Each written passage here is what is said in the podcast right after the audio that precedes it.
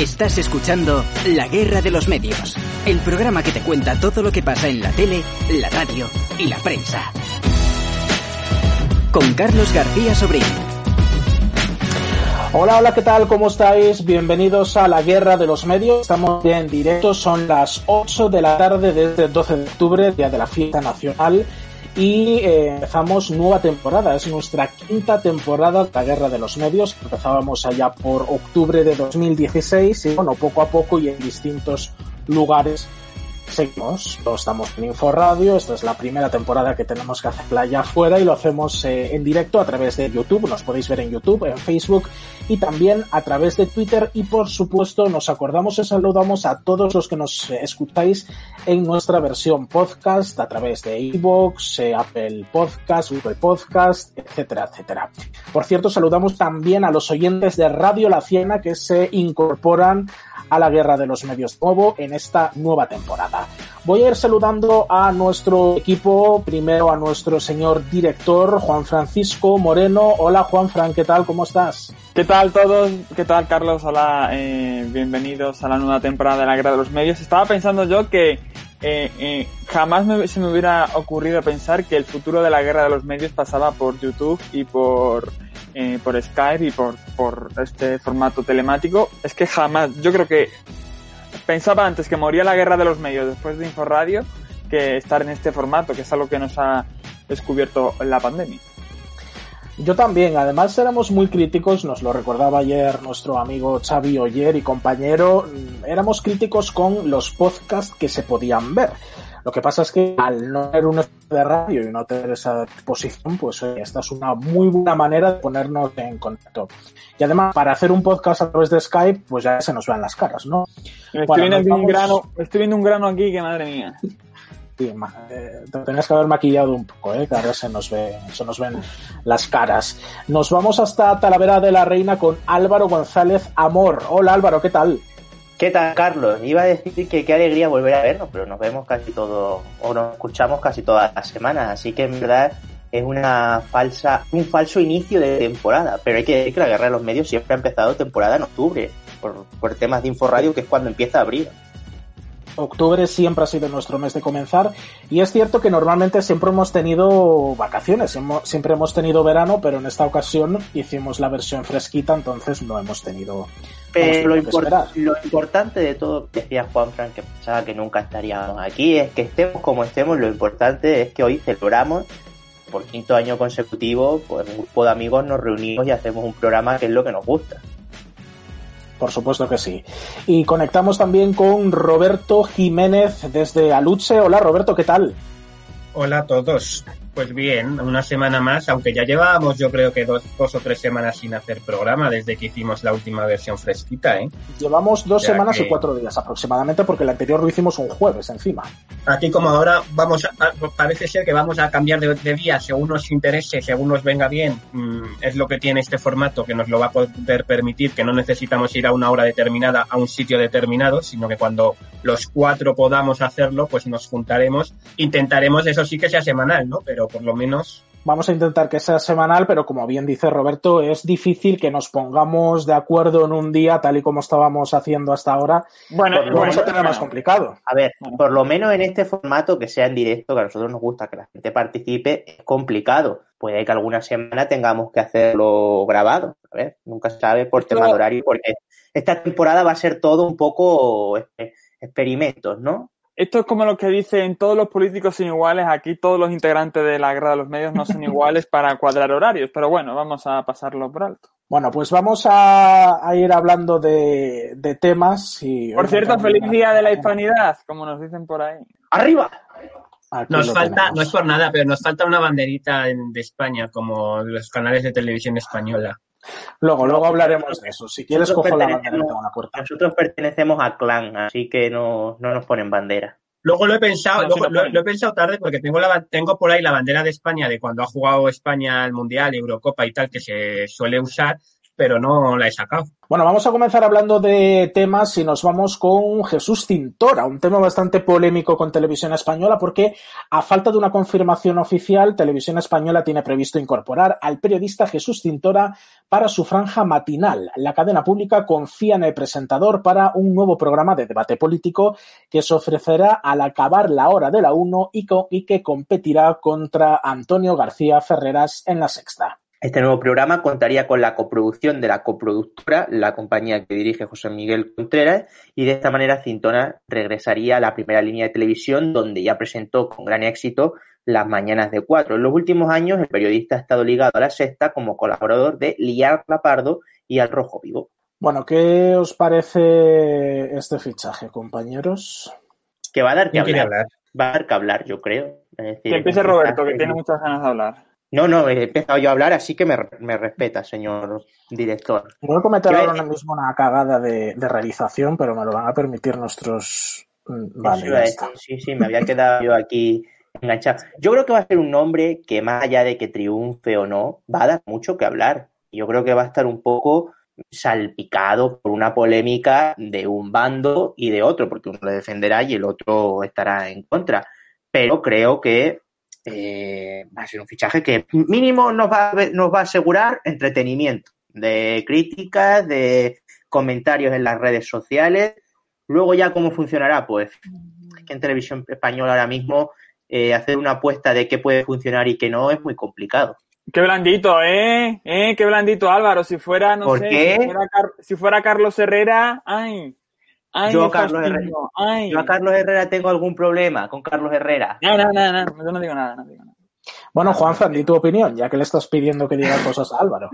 A ver, eh, yo si fuera televisión, a ver, eh, yo si fuera televisión española 4, Antena 3 o Telecinco, pues sería un fichajazo porque quizás ya no tiene sentido porque es verdad que Jesús Cintora tiene su mérito de que eh, fue el único que pudo liderar sobre García Ferreras, pero bueno, de eso hace eh, cinco años casi ya, ¿no? O sea, de 2015 2016.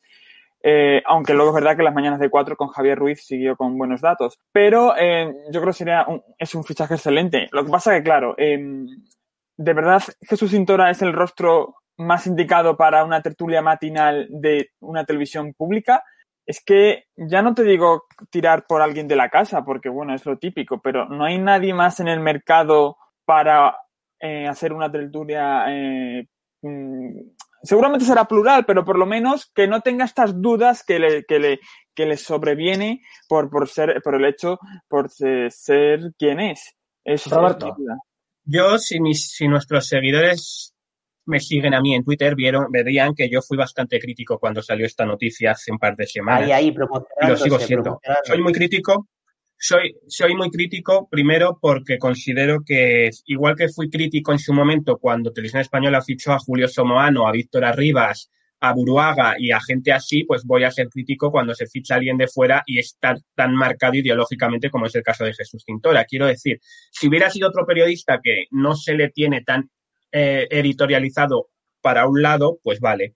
Pero es que aún así considero que Televisión Española tiene rostros en la casa que pueden hacer esa labor que hace, que, va a hacer, que va a hacer Cintora. O sea, quiero decir, no entiendo, por ejemplo, si ahora, es que no entiendo, no entiendo muchas cosas de esta noticia. Primero, no, no entiendo que ahora salgan con una tertulia política a la una de la, de la tarde, cuando, cuando nos presentaron la hora de la uno nos dijeron que su gran apuesta para la mañana era la hora de la uno y ya está, y la hora de la uno y luego programas, pues los de Cocina al Punto, el de Como Sapiens y esas cosas. O sea, no nos hablaron de otro programa informativo. Entonces, no tiene mucho sentido. Y luego, si lo haces, pues por ejemplo, es que tiene, mm, a ver, en lugar de haberlo mandado al 24 horas, eh, manda Fortes a esa hora, a la una, y lo tienes en ya estuvo, ¿eh? Hay que recordarlo, más sí, bueno, estuvo, sí, y eh, con sí, pero, pero hay, sí, pero hay que recordar también a ver, yo creo que Cintora... Fue ese formato de más desayunos, que era muy cutre, que llegó sin apenas... No, te lo digo porque llegó sin, sin, ninguna, sin ningún tipo de promoción. Era prácticamente lo mismo de los desayunos, pero con colaboradores más pésimos aún, y no tenía ningún sentido. Entonces, bueno, pero bueno, te he dicho Fortes, pero también te digo, y lo puse yo por en mi Twitter, hay una persona en televisión española super top del que no, no hemos vuelto a saber nada desde que le han quitado la corresponsalía de Roma. ¿Me puede decir de televisión española dónde está Lorenzo Milá? ¿Y, si, y, por qué no apuesta por Lorenzo Milá y ficha a la gente que no era, eh, Lorenzo Milá está tranquilizando a la gente que no era para tanto. Está ahora tranquilizando, va uno por uno por la calle diciéndole, tranquilo señora, que no es para tanto. Aquí nos está diciendo mucha gente que, que querrían que volviera a partir de hoy con Maxim Huerta en esa franja. Yo me posiciono, me posiciono con Juan Fran en este caso y como ya lo hemos hablado en privado, me parece un buen fichaje Jesús Cintora. Hombre, en cuanto a audiencia, estoy seguro que va a tener buena audiencia. Mm, yo creo que en televisión española nada tiene ya buena audiencia, pero bueno, eso es otro debate. Yo creo que sí lo va a lograr, que va a ser un revulsivo que, te lo va a garantizar. Pero ¿a qué precio? Eh, con ese rostro está muy marcado ideológicamente y es equiparable como a cuando metía el anterior, los anteriores gestores del Partido Popular rostros mediáticos de la derecha. Creo que Televisión Española necesita rostros más neutrales y, como bien decís, la solución está dentro, dentro de la casa. Por lo tanto, luces y sombras para este fichaje. Yo, yo lo que lo que este fichaje, yo creo que lo que da este fichaje, más allá de ser un buen fichaje, de la polémica o no, es que Televisión Española sigue dando, eh, sigue dando eh, bandazos y parece que decisiones eh, pueden cambiar de un mes para otro y nada establecido. No sé dónde, no sé dónde puede ser la, idea de que eh, cuando la mañana la uno se presentó, eh, parecía que iba a ser un espacio que nos iba, iba, a ocupar toda la mañana, que no iba a haber nada más, y no sé qué ha pasado para que de repente Cintora parece que va a ser eh, el señor que se va a comer a, Mónica por las mañanas y que va a venir a salvar ahora a Televisión Española después de un mes. Sí que es verdad que si es para quitar a Cristina Fernández y el castañazo ese de corazón que nos hacen tragarnos antes de comer, no pasa absolutamente nada. Pero yo sigo diciendo que Televisión Española no tiene ni idea de lo que está haciendo y que cada mes podemos ver algo nuevo. Igual que yo creo que la semana que viene por hacer otro cambio, la primera pregunta se puede ir a tomar por saco. Es que Televisión Española cada semana yo creo que nos va a dar una cosa diferente. También y, luego hay otra cosa, hay otro, otra cuestión porque vendieron la hora de la 1, que yo creo que me parece acertado. Dice, no, aquí no somos un programa con todólogos, no somos un programa, de hecho he leído una entrevista de Mónica López en La Vanguardia que decía lo mismo. No, no somos un programa con todólogos, no somos un programa con polémica, con chillidos, sino que vamos más a por los expertos y fichar a gente como Jesús Cintora que es que las mañanas de cuatro sí, sería muy, un formato con mucho ritmo y tal, pero era un formato muy polémico y muy de tertulianos de tirarse al barro, de despellejarse y de pelearse Jesús Cintora con Esperanza Aguirre. Bueno, como lo que hace Mónica López ahora, pero más duro Jesús Cintora. Con lo cual tampoco es un, periodista que, me encaja en esa línea. Sí, pero en ese sentido también hay que tener en cuenta qué colaborador, con qué colaboradores contaría. Quiero decir, hay que tener en cuenta que la mayoría de colaboradores potentes o están en Ferreras o, los tiene María Rey en Telemadrid para 120 minutos, que era lo que eran las mañanas de cuatro y donde estaba el equipo de las mañanas de cuatro. Entonces, Cintora tiene, en el caso de que esto llegue, que también. potente, porque vamos, no estamos, contando por hecho, también estamos, es verdad que no hemos vuelto a saber nada. Desde que salió esta noticia se dijo que se, que al martes siguiente se iba a probar y que se iba a saber cosas de este, de este programa y no se ha vuelto a saber nada. Entonces, o no se ha aprobado o está aprobado pero no, no terminan de saber si es con Jesús Tintora y es donde a lo mejor están estudiándolo o qué pasa. Eh, uno de los datos... Y luego una cosa que quiero decir... Una de las cosas que a mí también me llama mucho la atención de este programa y donde yo creo que va a haber mucha polémica, que ya la está viendo y creo que la va a ver, es en el hecho de que un programa informativo se supone que en televisión española no puede estar producido por una productora y no puede ser algo externo a televisión española. En ese sentido, ya se está criticando mucho en que la primera pregunta pase un poco de pase un poco eso, pues en este caso, que es el doble, y encima teniendo en cuenta por quiénes va a estar producido, que estamos hablando de que este es un programa que va a estar producido por el señor Contreras, que está haciendo al rojo vivo todos los días. O sea. Mmm... Bueno, ya hace tiempo que no salen y Cintora tampoco sale ya en el rojo vivo, me da cuenta. Roberto, porque van a aterrizar en la quién, ¿Sabes quién es el tertuliano que puede salvar a la televisión española? El de los chalecos de colores de Sonsoles, que ese te gusta a ti mucho. Ese señor, ¿cómo se llama? Zumbao ese. No, la cosa es la cosa es que, ¿qué, necesita, Televisión Española para, para esa hora de la 1? Donde han probado eh, programas así un poco alternativos como a partir de hoy. Cocina. Han probado cocina con todos los cocineros posibles, con gemelos, con mellizos, con mm, estrellas Michelin, con aristocracia, con Peña. Pues mira, eh, eh, Bruno Gijón nos dice que deberían apostar por un programa tipo a revista de TVG en el que se incluyan los informativos territoriales. No, no me parece mala idea. Y desde lo que se, quitaron amigas y conocidas, van así. ¡pum! De hecho, se habló, yo, bueno, yo, llegué a leer que el hecho de que llegara Cintora podía cambiar también un poco el tema de los informativos territoriales, porque al final Cintora que duraría de una a dos, o sea, contratas a un programa, a un presentador para un programa de una hora, no, tiene, no, no le veo el sentido tampoco, entonces mm, podría haber más cambios, vete tú a saber. También te digo, esto del Cintora se empezó a sonar que iba a ir para la, para la tarde, porque estaban buscando un programa informativo en lugar de España Directo la tarde no la toque, la tarde que Y de repente, de un día para otro, se pasó de hablar de un programa informativo para la tarde a, hacerlo para la mañana. Entonces, son bandazos, como dice Álvaro, que se dan en televisión española en los últimos años. Son bandazos porque van mal, quiero decir. Es normal también que una cadena, es lo normal. Lo, no normal es lo que hacen algunas cadenas que se quedan encasillados y, gastan lo menos posible para. Bueno, sí. Pero lo que no tienen que hacer, pero lo que no tienes que hacer, lo que no tienes que hacer es cosas que se ven eh, preparadas de un día para otro. Y no es el caso de, no es el caso del que hablaremos luego, porque llevaron, han estado muchos meses trabajándolo. Pero es que eh, como Sapiens, eh, lo de cocina con que han nacido de para otro y ahora lo de Cintora tiene pinta de ser parecido. O sea, es que mmm, bandazos, bandazos hasta, perdón Álvaro, ¿eh? pero bandazos como dice Juan Fran hasta cierto punto. Si están buscando contenidos para esa franja porque está siendo un fracaso absoluto, qué mejor que intentarlo, intentarlo con productos. Eh, sí, pero lo que yo voy, si a mí hace dos meses, o un mes, es que no hace dos meses, es que hace un mes, eh, Fernando López Puig en la rueda de prensa de la hora de la 1 nos dijo que su programación matinal era la hora de la 1 y luego un par de programas más que no tendrían que ver, no, no pisarían a la hora de la 1. es incompatible con la hora de la 1, es que no, no lo acabo de entender. Hombre, porque al final es, es, al final es y Ana Rosa son programas... es, es lo mismo. Ana Rosa son solo no, que pero, no, no, no, pero, no, pero escúchame, el mismo plato, el mismo plato, pero, la misma me, silla. ¿Me escuchas? Eh, pero me dejas, está la baba de Ana Rosa cuando entra son soles todavía, si comparten plato. Pero me dejas hablar. Ni Paolo Basile, ni Paolo Basile, ni Manuel Villanueva han hecho declaraciones de que ahora su apuesta de, la, de televisión española era unificar toda la mañana en el mismo formato, que es lo que nos presentaron con la hora de la una. Entonces, no, tiene sentido que ahora crees otro formato no tiene sentido que ahora creéis otro formato del estilo de la hora de la 1 para meterlo de 1 a 2, cuando por esa regla de 3, ¿para qué te cargas los desayunos? Es, es, que, es que son dudas que a mí no de verdad no, termino de entender. Pero vamos a ver, no, pero es lo mismo Buenos Días Madrid que 120 minutos. ¿A que no es lo mismo? Porque es otra hora diferente, es otro estilo. Pero es que no es lo mismo. Pero es que no, perdona, no, perdona.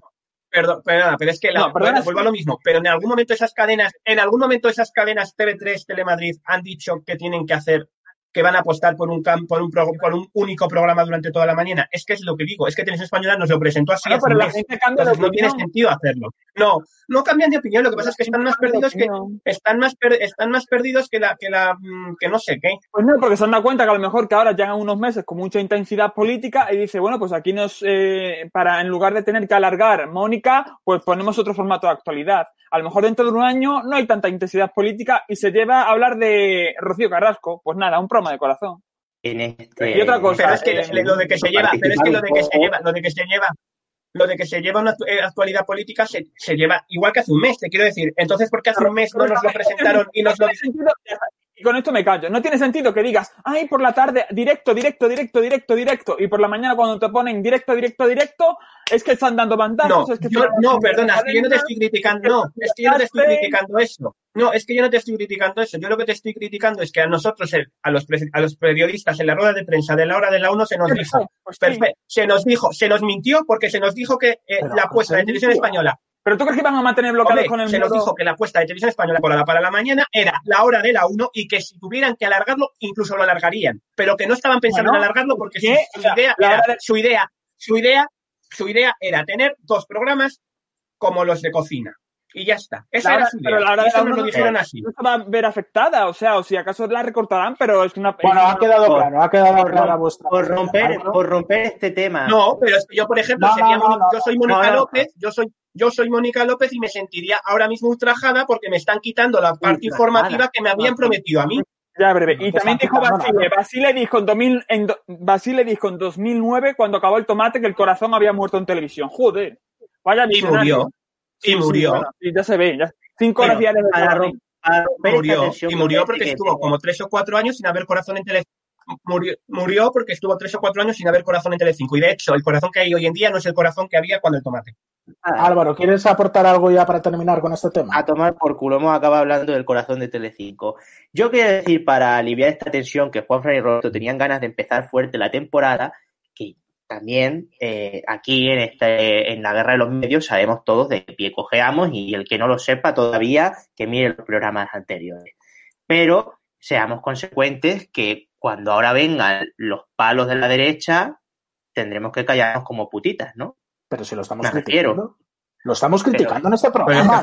Es que, aquí no somos sectarios. Aquí estamos diciendo que, al igual que no nos gusta cuando se llevan a rostros de la derecha a televisión española, cuando se llevan rostros tan marcados y que están poniendo otra vez, una vez más, a televisión española en el ojo del huracán, no nos gusta tampoco. Porque es luego dar carnaza y debilitar la imagen de televisión española como televisión pública y ente autónomo. Y luego, como contenido de calidad que yo creo que el público lo apreciaría, cada vez que salga amiga y conocida, debería salir aquí un grafismo con la foto esa que tenéis con las viejas del público cuando fuisteis a visitarlo. Yo creo que os lo merecéis. El público os lo merecéis. Es un hecho, pero es un hecho. Desde que quitaron amigas y conocidas van así.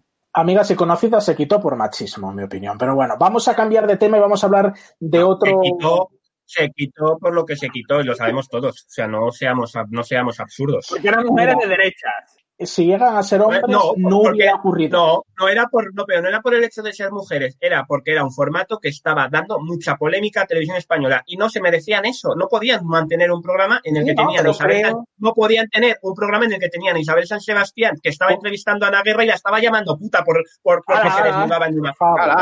No, hombre, eso después, de Isabel San, después de Isabel San Sebastián estaba claro que la siguiente colaboradora o tertuliana iba a ser Mari Ganchillo de Mujeres, Hombre y Viceversa, porque estaban cogiendo ese ritmo.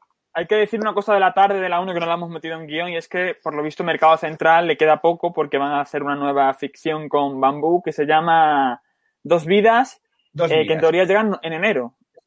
Pero qué obsesión con cargarse Mercado Central. ¿Alguien me puede explicar por qué Televisión Española tiene entre ceja y ceja Mercado Central cuando está haciendo unos datos muy aceptables? Como toda la tarde de la 1, excepto España Directo. Y España Directo tampoco tan mal últimamente. Bueno, pues porque esto te lo dije yo desde el primer día. Ha sido una serie que no ha funcionado, no ha dado un éxito de como si pudo darlo a Cacias 38 o Servir y Proteger en Pero se te cortó, Roberto. Y está buscando. ¿En qué sentido? Que no ha sido, no ha, no ha dado mucho que hablar la serie de Mercado Central, como a lo mejor cuando entró. Cuando hablar. No, pero no, no es, dar que hablar, es el hecho de funcionar, de que la gente eh, hable de la serie, que, de que yo jamás he escuchado a nadie hablar de Acacias. De que la gente sepa que, quiénes son los actores de esa serie, que, que esa serie existe. Bueno. Eh, y Mercado Central no ha llegado a, calar en el público, eso es así, eso es obvio. Vamos a pasar de tema, que la inquina está, está muy clara. Vamos a hablar ahora de otro programa de televisión española en el que estamos muy pendientes y del que todavía no hemos podido valorarlo porque el último programa lo hicimos antes de que se estrenara. Es la otra, la primera pregunta, perdón. Y ahora mismo Televisión Española se encuentra reformulando este programa, su debate de actualidad de la noche de los sábados con Luis Guilera y María Gómez. Entre los cambios, el programa ha decidido prescindir de la colaboración de Pilar Eire, que contaba con una sección de crónica social que se ha centrado en las polémicas del rey emérito. Pese a esa ligera reestructuración del programa, la primera pregunta anotó mínimo de audiencia con un 4,3% de cuota de pantalla y apenas medio millón de espectadores. Hay que recordar que este sábado el espacio contó con un partido de la selección española de fútbol como telonero, es decir, que todavía se agrava más la situación. Eh, Juan Fran, ¿qué te parece esta reformulación tú que has podido verlo? Eh, a ver, yo eh, tampoco sé muy bien cuál es la reformulación. Lo único, creo, creo, o sea, no lo vi mucho el programa. Eh, quitaron a Pilar Eire, quitaron la, una actuación, o sea, la, entrevista en plató que se la hizo eh, María Gómez a Mario Casas en, en otro sitio. Y, y, lo único que vi es que acortaron tiempo y que suprimieron secciones. Eh, el resto, pues el resto yo lo veo igual. Cambiaron creo que otra vez los grafismos. O sea, lleva cada programa, creo que lleva un grafismo diferente. Me recuerda lo que hacía Telecinco con Abre los ojos y miras, que era un poquito igual, que también cambiaba el formato cada sábado. Pero este programa está claro que no existen los milagros en televisión. O sea, con un 4,3% de audiencia es que lo tiene mm, muy difícil. Ya lo tenía muy difícil desde el principio y es que cada cambio que hace eh, pues yo los ojos y, los errores que vi en el primer programa veo que errores sencillos de solucionar, como por ejemplo que haya un debate y que se vea en un rótulo que te expliquen, pues yo qué sé, lo típico que hacen en, sábado de Luxon la sexta noche, o colas que no ponen colas cuando hay debate. Son pequeños detalles que, que yo que lo veo, que no sé nada de televisión seguramente, pero son pequeños detalles que, que no han conseguido arreglar. Con lo cual estoy un poco decepcionado con San Cugat. A mí, sinceramente, siendo muy crítico y sincero, y que me perdone Luis Guilera, que es fan nuestro, a mí el programa me parece un castaño como la copa de un pino. Y lo siento mucho, y no tengo que verlo. Lo he intentado ver, ahora que los sábados hay, decir, los sábados hay poca vida, eh, lo he intentado ver todos los días y no he durado más de 20 minutos. No he podido. De verdad. Y el otro día ya directamente me pilló después del partido de la selección, a mí me estaba dando vergüenza. Estaban hablando de fútbol que parecían Juanfran cuando debate sobre temas de fútbol cuando estamos hablando los Carlos y yo. Quien no lo sepa, Juanfran tiene la misma idea de fútbol que yo de dar misa. Pero parecía lo mismo, eran como dos personas, venga, a hablar de fútbol. No tenía ni puta idea. Y luego encima María Gómez, que a mí me da un poco de pereza, pues, pero bueno, a mí me parece María, a mí María Gómez me parece lo mejor del programa. Pues a mí, a mí es que me da mucha pereza. Ya cuando me da pereza desde que cogió aquel mundial en, en creo que fue el mundial de de Rusia. María, Gómez, no tenga ni idea de fútbol, eso te iba a decir, porque ha cubierto eh, deportes en Mediaset y ha cubierto pues mundiales. Lo, pues lo siento mucho, pues lo siento mucho, pero María Gómez, por mucho que haya cubierto los mundiales, se la recordará por decir que buenos están los jugadores de Marruecos, más que eso por su análisis deportivo. sí, pero ¿quién se acuerda de eso? Por favor, anda. María Gómez, lo mejor del programa y se le ve una soltura excelente. Me parece que la han elegido muy bien como copresentadora. Bueno, había había, había otra cosa mejor que solo estuvo en el primer programa y no entiendo dónde está. ¿Alguien me puede explicar dónde está Margiro? Porque fue la revolución del primer programa y no ha vuelto ni al segundo. Margiro, Margiro fue, fue la revolución en Twitter y de todo el primer programa todo el mundo hablaba maravillas de, de Margiro y de la parte en la que estuvo Margiro y no ha vuelto ni en el segundo programa ni en el tercero. Yo de decir que he visto...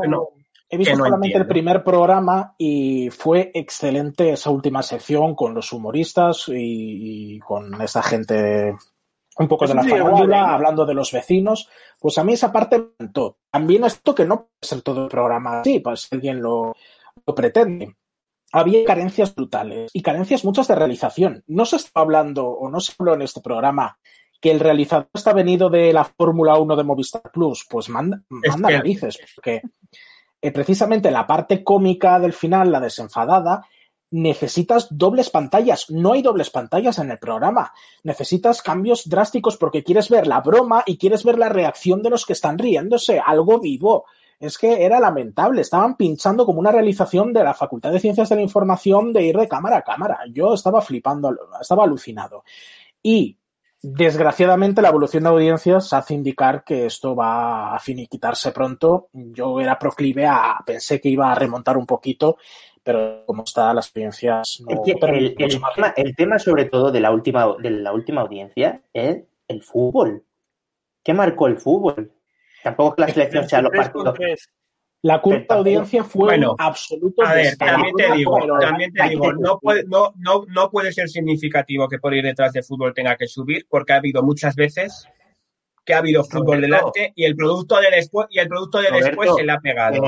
Que, nos hemos dado cuenta que, Piqueras hemos dado cuenta que Piqueras lideraba por pasapalabra, así que lo que tienes antes hay una diferencia. Que sí, pero en el caso del fútbol te lo digo porque ha pasado muchas veces. No porque tengas fútbol delante el producto de después eh, va a funcionar y, y menos si ya no ha funcionado. Es que al final el, problema que tiene este programa es que si ya el primer programa, que es el que tienes que conectar con, con la audiencia nueva, no funciona, pues ya la gente desconecta y ya no vuelve a ti. Es que ese es el gran problema. Y yo de verdad, a mí me da pena por, por Luis porque se, se ha portado muy bien con nosotros muchas veces. Pero a mí me gustaría saber en qué han empleado los cinco meses o los cuatro meses de trabajo que han estado haciendo, porque es que no veo un programa trabajado, veo un programa bastante de estos que te, que se te ocurre una cosa y la metes, se te ocurre otra y la metes, se te ocurre otra cosa y la metes, y eso es lo que les ha pasado. No es un programa. Ocurren las cosas y la No es un programa que esté bien, eh, bien hecho. O sea, bien razón, no, no aparenta que, no, no este trabajo detrás. Dice Bartesco que hay un momento en el que la primera punta coincide con la dos, la curva. Yo he visto la curva y es, es un descalabro brutal no conserva nada y tampoco ayuda a la primera pregunta que Televisión Española meta las loterías promo entre el partido y la primera pregunta. No sé si por tiempo de celebración de sorteos, igual no se podía otro en otro momento, pero lo ideal hubiera sido meterlo después del telediario en el descanso, porque si lo metes entre el partido y la primera pregunta, se te va todo el mundo como hizo. En cambio, si metes a Capón la primera pregunta y teniendo a Mitchell, pues igual todavía puedes intentar conservar alguno. Es que encima a Mitchell no había otro. Eso es como llevar a Lotina a intentar salvar el equipo. para empezar, es que eso, que yo no lo vi, pero me, he enterado a posteriori que pasó eso, que estuvo Mitchell comentando el partido. Me recuerda cuando Sálvame tenía el Mundial delante o, un partido de fútbol delante y, y, contrató al que fue marido de la Carmen Martínez Bordiú para hacer una sección de, de, deporte. O sea, es que no tiene mucho sentido que un programa que normalmente no habla, no habla, te pongas a, comentar un partido de fútbol. ¿Para qué? O sea, ¿qué sentido tiene? Pero no sé hasta qué punto se comentó el partido. más bien escucha, es que no se puede debatir. Con ese, con ese fichaje, todo lo demás son, son fichajes de... Yo lo vi en plan, justo el momento. Los 30 primeros segundos de la primera pregunta son Carlos Latre imitando a Sergio Ramos, que Luis Lera le pregunta qué tal el partido y empieza Carlos Latre a imitar a Sergio Ramos. Pues eso con eso intenta, si con eso intentas empezar fuerte, a mí me dan ganas de apagar la televisión y tirar la tele por la ventana. ¿Qué opináis de Luis Gilera? Sobreactuado. Yo le veo bastante. Yo le veo bastante. Mm, Mejor con el paso de los programas, sí. Que, que, quiere llegar, pero en el fondo también creo que está. Yo creo que. Y a ver, a lo mejor esta comparación no va a gustar pero me recuerda un poco al primer programa de Roberto Leal en Operación Triunfo que estaba con el palo de la escoba aquí detrás, pues con Luis me pasa un poco igual, que creo que está como un poco contenido y a la vez sobreactuado porque quiere hacerlo bien, pero con nervios pues queda un poquito... Yo creo que se esfuerza mucho en ser dichachero porque creo que tiene eh, que cree que tiene marcado el encasillamiento de informativos, pero no, no le hace falta sobreactuar. Yo creo que como es él, lo hace bien. A mí me ha gustado Luis como presenta, excepto también cuando se cree protagonista. No un presentador que viene de la nada, por decirlo así, o que no es conocido para el gran público, no es una estrella, no puede creerse protagonista en ciertos momentos. Tampoco voy a ser duro porque no, es algo generalizado, pero sí había momentos como los de bailar o como el final del primer programa poniéndose intenso de broma que chirriaban un poco en un presentador que no es una estrella. Pero por lo demás, yo creo que Televisión Española ha ganado un presentador no solo de informativos. Bueno, pues yo sinceramente... A las campanadas, venga. No voy a, no voy a hacer aquí mis vaticinios, pero mi vaticinio es que Luis Guilera, si le quitan este programa, volverá al informativo con Lara Siscar dentro de unas semanas. Lara Siscar, la dueña de mis presentadoras TV. Bueno, pues nada. sí. No como Porque Juan Fran iba a debatir sobre nuestro nuevo portal de referencia. Nada, nada, por eso. O lo dice por este comentario, no sé si es. No, no, no. Es que hay una, en esa web que ha dicho Álvaro, hay, se ha colado una del, de la primera pregunta que la ponen. Pero a quién le importa eso más que a cuatro salidos pervertidos. Mis, mis presentadoras web.com después de la lo que hay. Pero bueno, A ver, déjame. No, hagamos, no hagamos promoción a, a webs machistas, gracias. Muy bien, Roberto. Menos mal que se impone la cordura. Hablamos ahora de un fenómeno internacional que, como ya sabemos todos, llega a Antena 3 y es de Max Singer, que empieza eh, pues a, calentar para esta temporada. Tras muchas semanas de mujer como casi único producto, a tres media ya tienen el disparadero de salida este programa de Max Singer. Esta semana ya hemos podido ver la promoción del talent show que reúne a 12 famosos para unas peculiares máscaras. Aunque no sabemos la fecha exacta del estreno, la promo indica que se estrenará muy pronto. Veremos qué día encaja en la programación de Antena 3. Programa muy esperado por muchos. Yo he de decir que por mí también tengo ganas de ver cómo va a ser. Y, nada, eh, ¿sabemos cuándo se va a estrenar, Roberto? Pues tiene pinta de, si no es esta semana por sorpresa, será la siguiente. Em, en días, pues mira, yo voy a dar aquí mis dos días que barajo. Yo barajo. Jueves. barajo la noche del jueves para aprovechar que no hay reality en Telecinco y ir a por esa a por ese público que falta en, en la noche del jueves, más allá. Y también barajo la noche del domingo por el hecho de que pueda empezar el programa a las 10 sin necesidad de tener el hormiguero delante y es una manera también de completar el fin de semana en Antena 3. Eh, los viernes con la voz dejan el cine para el sábado y el domingo apuestan por entretenimiento, pero veremos dónde nos sorprende Antena 3. Eh, pueden quitar una noche de mujer, quiero decir. Mm, no sé si el miércoles, el miércoles quizás no porque está la Isla de las Tentaciones, pero yo no descarto que fuera a lo mejor el lunes para... Ya, y lo haces el, y, lo haces el martes en Celebrity. No, mujer el martes y el miércoles. y, y y The Mask Singer el lunes contra Idol Kids, que está, que no creo que tenga miedo, vamos. No creo que. Yo, yo lo que he pensado hoy, lo primero que he pensado cuando estaba haciendo esta noticia es decir, vale, eh, Antena 3 estrena la voz, estrena este programa, pero ¿qué pasa con Tu cara me suena? ¿Dónde Tu cara me suena? Que se quedó en medio el programa estrella de Antena 3 de antes de la pandemia. ¿Dónde está? ¿Qué se tiene que hacer? El otro día, el otro día vi que que me meto de vez en cuando a ver el Instagram de Isabel por otras cosas que no sean la producción musical y contestaba en un history que le preguntaban que cuándo se iba a estar, que si sabía algo de eso y decía que no tenía ni idea. Es la gran incógnita. Supuestamente lo que dijo Lolita hace un par de meses cuando estuvo en el Deluxe es que graba, empezaban a grabar a finales de octubre. Pero es que ahora mismo no tendría hueco, porque si está la, hasta que no acabe la voz, no puede volver tu cara me suena. Y bueno, pues veremos. A mí con respecto a este programa, me llama mucho la atención cómo lo están vendiendo, porque, em, claro, cuando creas mucho hype, puedes luego mm, venirte abajo. Y claro, si nos venden, a ver si, lo, si consigo, porque si nos venden que los concursantes, si nos venden que los concursantes pueden ser actores de Hollywood, campeones del mundo, cantantes con millones de discos, políticos, aristócratas, ganadores de premios Goya, ganadores de premios Ondas, nominados a los premios Grammy y periodistas de éxito, pues claro, te imaginas a gente demasiado top. Si luego me encuentro bajo la máscara a Silvia Abril, pues sinceramente. Mmm...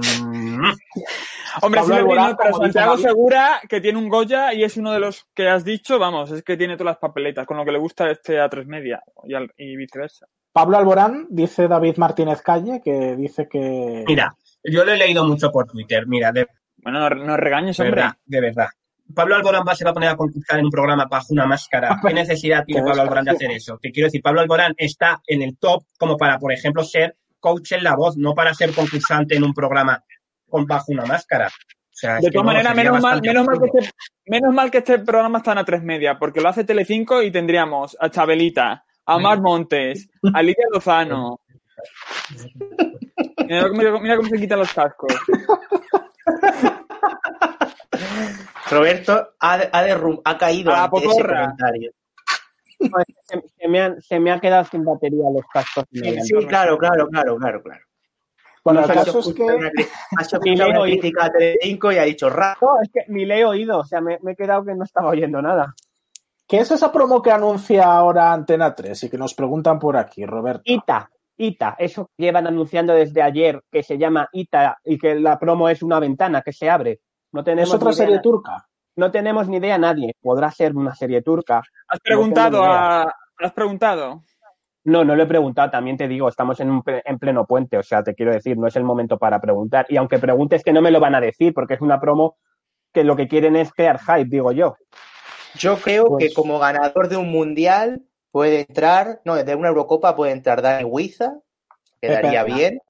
Como ganador de un Emmy, pues no sé, otro borracho por ahí y ir buscando borrachos desaparecidos del mundo. Y ya. A ver, eh, para hablar de este programa deberíamos de haber llamado a nuestro compañero Rubén, que es el mayor fan de este formato internacional y, él sabe qué tipo de concursantes. Pues, a ver, pero también. vayas estrenando, lo, llamamos. no, te lo digo para que me refiero porque, claro. Estados Unidos, yo creo que este programa en Estados Unidos lo que tiene es tan variedad de artistas y hay tantos celebrity en Estados Unidos que, saldrán muchísimos. Aquí en España no tenemos tanto, lo siento mucho, pero no somos no hay tan tanto ultra, ultra como en Estados Unidos. Pero me refiero que eh, con este tipo de pistas se te ocurren nombres muy top y luego en Estados Unidos creo recordar que una de las más top era la, era la Toya Jackson. Te quiero decir, la Toya Jackson tampoco es, Pero no salía. Lo bueno de este programa es que te pueden prometer el oro y el moro y como no se va a saber hasta el final, pues ala, ya está, generan el hype y también de eso se, se trata, supongo.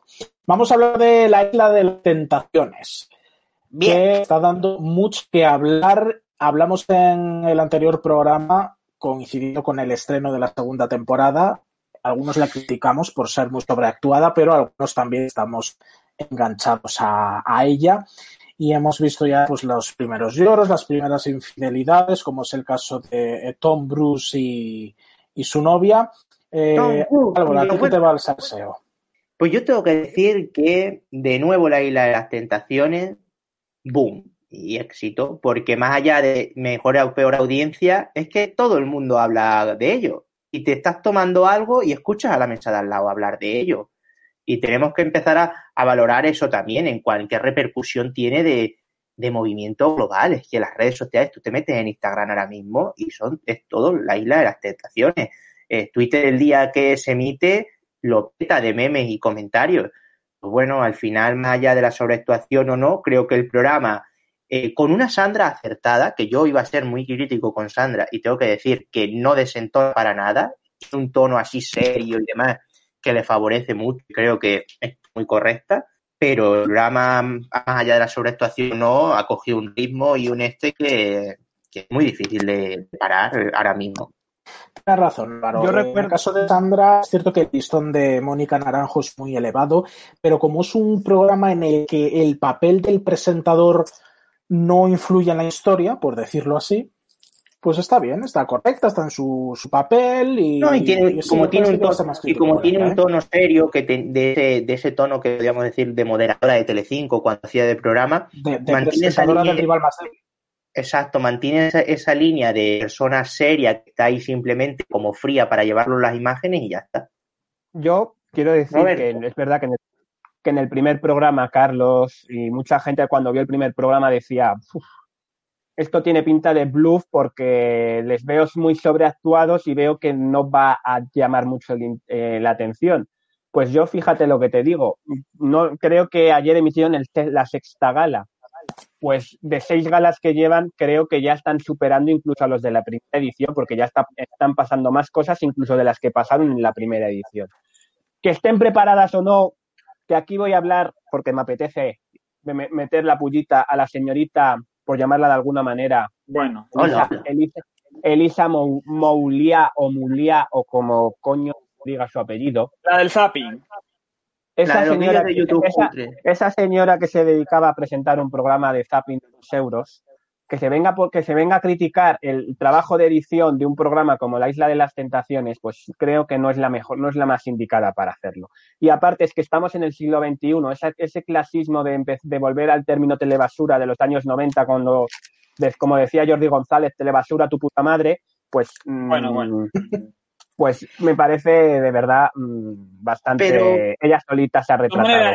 ella, no puede decir telebasura en la Isla de las Tentaciones, pero todo el mundo le decía que su programa era una basura, con lo cual también, bueno. Ya quisieran hacer otros los datos que hacía que hacía el Te Vienes ese o Yo tengo que decir que, yo tengo que decir más, allá, del más allá del contenido y demás, de puede ser más telebasura o no, yo creo que un programa bien editado, es fino, edición, que luego, tiene un hilo, que luego tiene un hilo musical que te, da mucha vidilla las canciones que ponen, ese ritmo de fiesta. Es decir, verlo es como, como estar de fiestecilla, te anima un poco el cuerpo, las canciones y demás, que pegan muy bien. A mí me parece que en cuanto a edición, es lo último que se puede criticar de, la Isla de las Tentaciones. Incluso ya os gustaría a muchos programas tener la edición que tiene la Isla de las Tentaciones. Salvando las distancias, ¿no se os parece aquí toma nuestro compañero Santicida Antena 3? es que lo estaba editando las colas y digo, se parece en esta foto. Nada, solo eso. Hombre, a, nivel, de edición y de montaje, las Islas de la Tentación comparados con otros programas de Telecinco, hombre. A mil vueltas, eso es evidente. Hombre, a ver, al final es lo que tiene cuando los programas están grabados puedes hacer una muy buena edición. No es lo mismo que hacer programas en directo, te quiero decir. Al final, claro, lo comparas en cuanto, por ejemplo, a Supervivientes y dices, es que, claro, Supervivientes es la, vida en directo y esto es grabado, puedes editarlo, puedes ponerlo bonito con música bonita, pues un poco como un poco como pasa, por ejemplo, y salvando las distancias, pero el formato de, por ejemplo, de Bertín está muy bien editado. Luego el contenido y lo demás te podrá parecer una asquerosidad, pero lo que es la edición está bien hecha. Entonces, este tipo de programas pueden petarlo en ese sentido. por cierto, Vicky, Martín Berrocal en el próximo Bertín Osborne. Ya queda menos para Nadal, ahora que tiene tiempo libre después de Roland Garros. Y Pau Gasol, y Pau Gasol.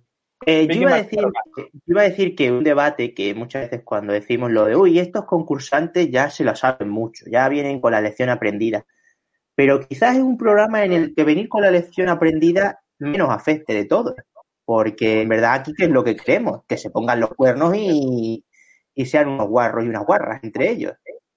¿No? Y que yo creo que al final no es por nada, pero a nuestros a nuestros, a nuestros eh, espectadores veo que comentan poco de la isla de las tentaciones, ¿eh? Así que a lo mejor no es para tanto, a lo mejor no es para tanto.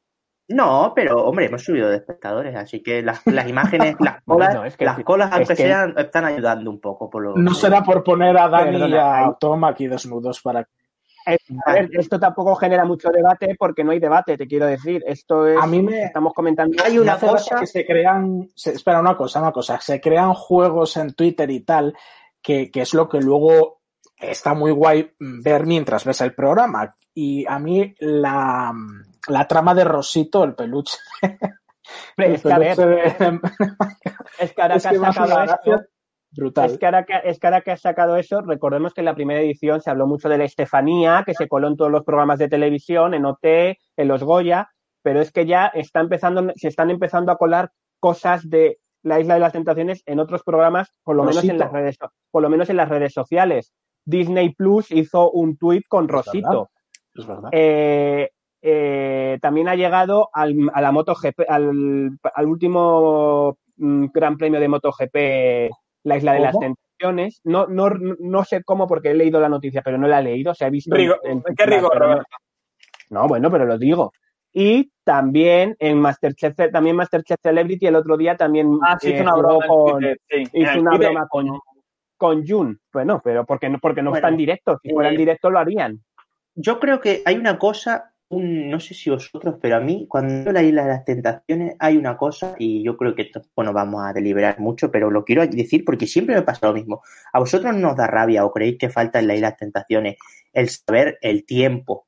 Es decir, cuánto ha pasado, cuánto llevan ahí, como, como en los programas que pongan día uno, día dos, en plan cuando amanece o algo así, para tú tener una referencia también de saber si una persona está siendo una exagerada o no, porque si la Melisa esa todo ese número. Yo creo, que, yo creo que no lo hacen precisamente para generar esa, esa pero es que nos acabamos enterando por los que tengas esa tú esa sensación de no saber dónde están, porque creo que al final es un programa que en dos semanas o tres han grabado todos los, todos los programas, entonces han pasado muy poco Pero es que como bien dice, eh, quiero decir, uno de los chicos dice, en cinco días dice que está empezando a tener sentimientos con Oscar bueno, pues estaría bien saber esos datos precisamente para ver si de verdad en cinco días hay unos zorreos y unos y unos sentimentalismos que son impropios para cinco días. Y luego otra cosa que he dado cuenta es que si, si tú te ves la, hoguera, el resto te la pela. Como no quiero quedar mal. Hay un, comentario de David Martínez Calle, que creo que es el, el, chico que entró el otro día con nosotros, que dice que es un programazo la Isla de las Tentaciones, pero que le aburre todo menos menos la hoguera. La hoguera, la hoguera en verdad te está sacando las imágenes de lo que te interesa. El resto abre, abre, un debate interesante Digital Studio porque dice que nosotros lo vemos como un programa de entretenimiento y sabemos lo que es al fin y al cabo, pero hay gente joven que puede que se tome este contenido como una referencia o que lo asimile como normal, un contenido que es muy... A ver, pues eso, siempre, está en el mismo debate. esos debates yo creo que para mm, la ventana, ¿no? Eso es algo que sacó Susana Griso el otro día de repente en esta bien, esto no se puede con Lorena Verdún y es que es algo ya también que ya viene muy de antiguo con mujeres, hombres y viceversa y que quiero decir, si nos ponemos a pensar los programas que tenía Jesús Vázquez en Telemadrid también de Busco Pareja también podrían ser a lo mejor, o sea, te quiero decir, bueno, que quiero decir una cosa, Mm, como no quiero quedar mal, me he informado, he leído la noticia de qué pasó en la MotoGP y ya lo sé. Muy bien, Roberto. Ernest Rivera, el narrador de la MotoGP, ah, le dijo al escribille, al escribille, hay más, tengo imágenes para ti, ¿quieres verlas solo o acompañado? Pues hizo ese guiño. Y siempre, y siempre, los, y siempre los chavales dicen, con los chavales, con los chavales siempre. Este rótulo me ha encantado, el de Miquel Jorge. Por cierto, que una persona del PP está enganchadísima a la, Isla de las Tentaciones. Sí, sí, sí, es verdad, lo de, lo de Federico. Que me pareció buenísimo. Teodoro García Gea, por lo visto el otro día, fue a radio y se quedó hablando con los de la Crónica Rosa de, la Isla de las Tentaciones, que se lo que está enganchadísimo, que se lo graba y se lo ve en ¿Quién, Teodoro García Gea. Ese es el público de la Isla de las Tentaciones, el de la aceituna. Bueno, vamos, a avanzar, vamos a cambiar de, temas.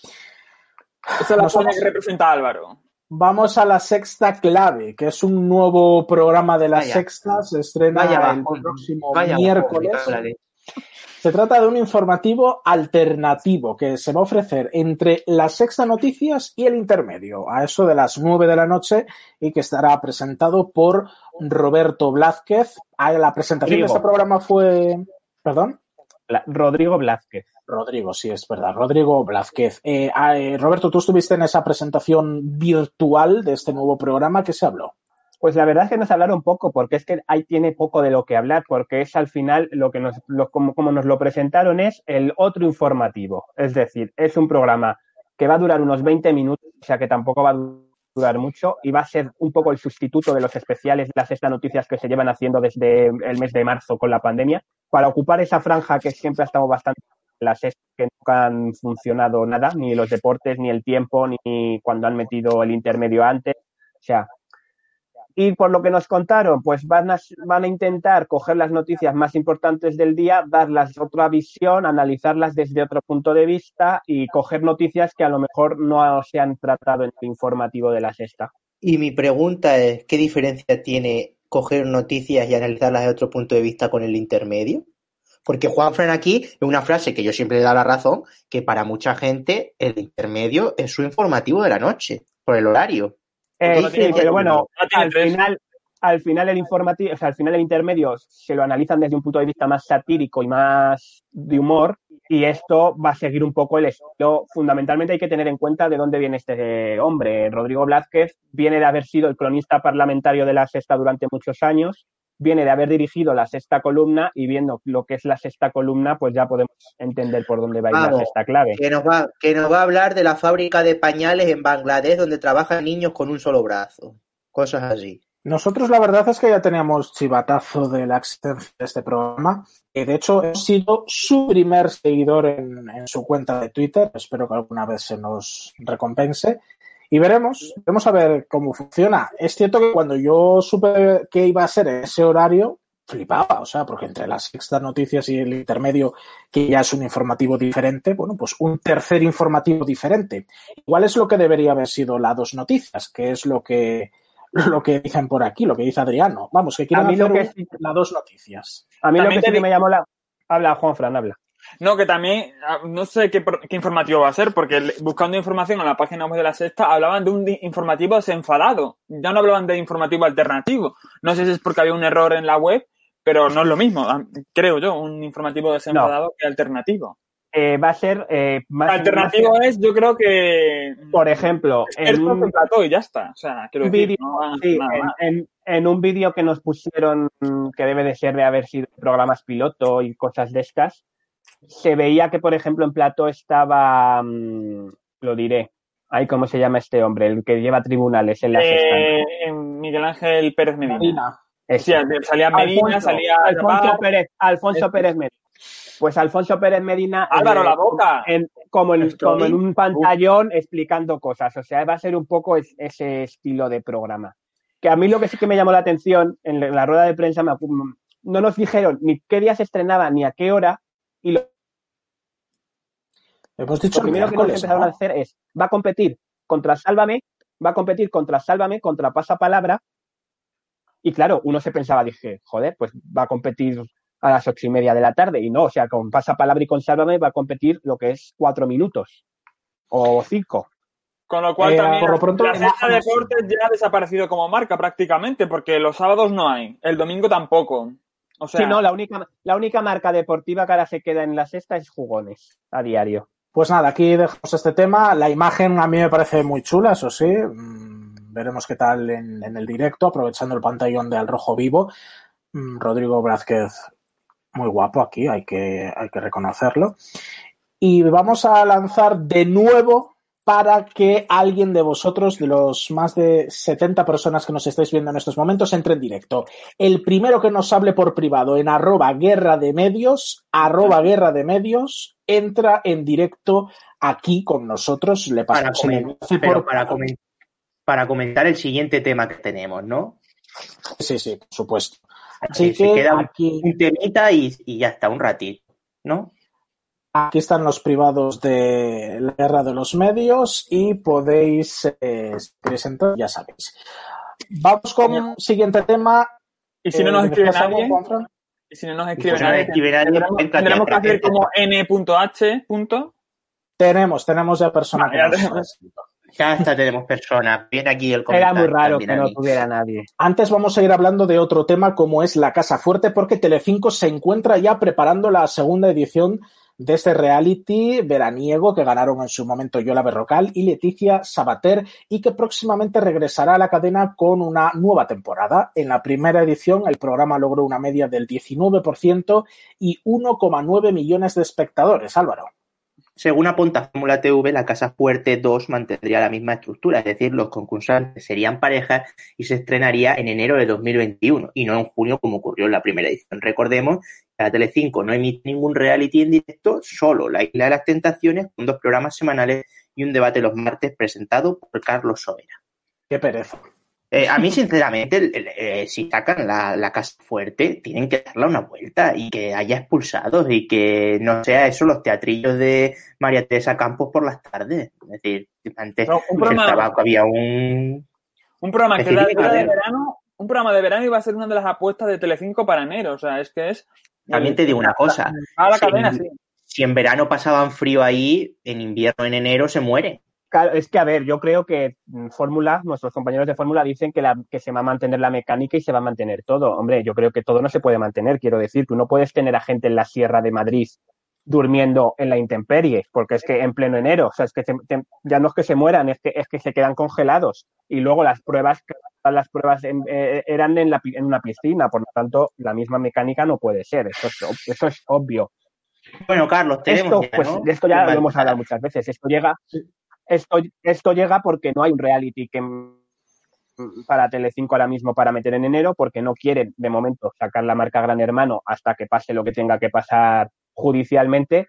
Supervivientes, todavía no sabemos si está renovado o no está renovado, y en el caso de estar renovado no va a llegar en enero. Por lo tanto, tienen que meter un reality así sacado de la manga y lo mejor Y tampoco compran formatos. Y lo mejor que han encontrado es que les sale muy barato porque no tienen que pagar derechos y les marca un 20 y a tomar por saco. No sé, yo creo que mm, evidentemente lo van a tener como que reformular por el motivo que decíamos, por una cuestión climática, pero es depresivo, es que da, pena que el principal reality que va a tener Telecinco en estos momentos es la Casa Fuerte, un formato improvisado para sacar de un apuro a Telecinco en su momento. yo lo que no sé pues, hasta qué punto viendo... Pero es que es para lo que pero es que es para lo que va a ser ahora también, para sacarle de un apuro. Pero ¿cuántas veces van a sacar de un apuro? Y así llevamos un año sacándose de apuro, Roberto. Coño, que somos muy telecinqueros, pero, también hay que decirlo. No, pero escúchame, me refiero, si es un, es un, reality que va a durar un mes o un mes y medio, pues tampoco puedes hacer una gran apuesta para un mes o un mes y medio. Tienes que sacarte formatos de estos que te llenan parrilla el principal problema, más allá de que sea una pandemia, que no los puedes mandar a Honduras por superviviente, el principal problema que está teniendo Telecinco con los reality es la marca Gran Hermano. Si no, Gran Hermano VIP sería lo que estaríamos comentando ahora mismo, porque Gran Hermano VIP los metes dentro de la casa con PCRs negativos y con quién van a estar en contacto, ya con nadie, ya pueden estar ahí tranquilamente que no les tiene por qué pasar nada. Que sí, pero en ese me refiero yo, por ejemplo, a la marca, porque podrían perfectamente haberse sacado de la manga un El tiempo del descuento 2, que también fue un reality improvisado de un mes, y es en la casa de Gran Hermano, y no lo han hecho. ¿Por qué? Porque no quieren asociar nada a un reality en la casa de Gran Hermano hasta que no pase lo que tiene que pasar, que es el tema del juicio, que en algún momento, en los próximos meses, saldrá. Y cuando pase esa polémica, volverá. Carlos, estamos contigo. Son las nueve y un minuto de la noche. Estamos en directo en la Guerra de los Medios, primer programa de la quinta temporada, y podemos ya introducir a la primera persona que nos ha hablado por privado a través de Twitter. Además, eh, da casualidad que es una persona que ha puesto dinerito. Es uno de los mecenas de la Guerra de los Medios. Saludamos a Juan Luis Díaz. Hola, Juan Luis, ¿qué tal? Hola, buenas. ¿Se me escucha? Se te escucha perfectamente. ¿Qué tal? Joder, he sido el primero entonces. Has sido el primero, efectivamente. Y, además por un segundo solo, ¿eh? porque había otra persona también, pero has ganado por un segundo. Vaya. Bueno, vamos a ver. Vamos a, puedo hacer las más rápido. que veo por aquí. A ver, veo por aquí que eh, nuestro invitado de hoy es ingeniero informático y diseñador gráfico. Yo estoy estudiando eso, así que si sabes que alguien tiene trabajo, por eso te lo quería decir. ¿Cuál, de las dos cosas estás estudiando? Yo más desarrollador web. Ah, pues mira, eso es a lo que me dedico yo ahora. En eso trabajo. Yo en verdad estudio marketing digital directo, pero donde haya trabajo, aquí me tienen. el caso es que eh, JL Díaz cumple un poco el parámetro de muchos de nosotros, de muchos frikis de la tele, que son frikis también del branding, de videojuegos, de trenes y movilidad. Hay una unión entre trenes y televisión y homosexualidad, también es decir, que es y la Fórmula 1, ojo, y la Fórmula 1. Hombre. Pues excepto en la Fórmula 1, yo creo que ya lo, lo demás eh, Muy cumplo, el tópico por completo. Veo por cuándo los escuchas? Pues yo creo que casi desde que empezasteis, porque os escuchaba los podcasts mientras trabajaba. Es verdad. Antes de la pandemia y tal, cuando me ponía a programar, pues me ponía podcast y uno de los que me ponía era el vuestro, cuando todavía estaba en, en un estudio de radio.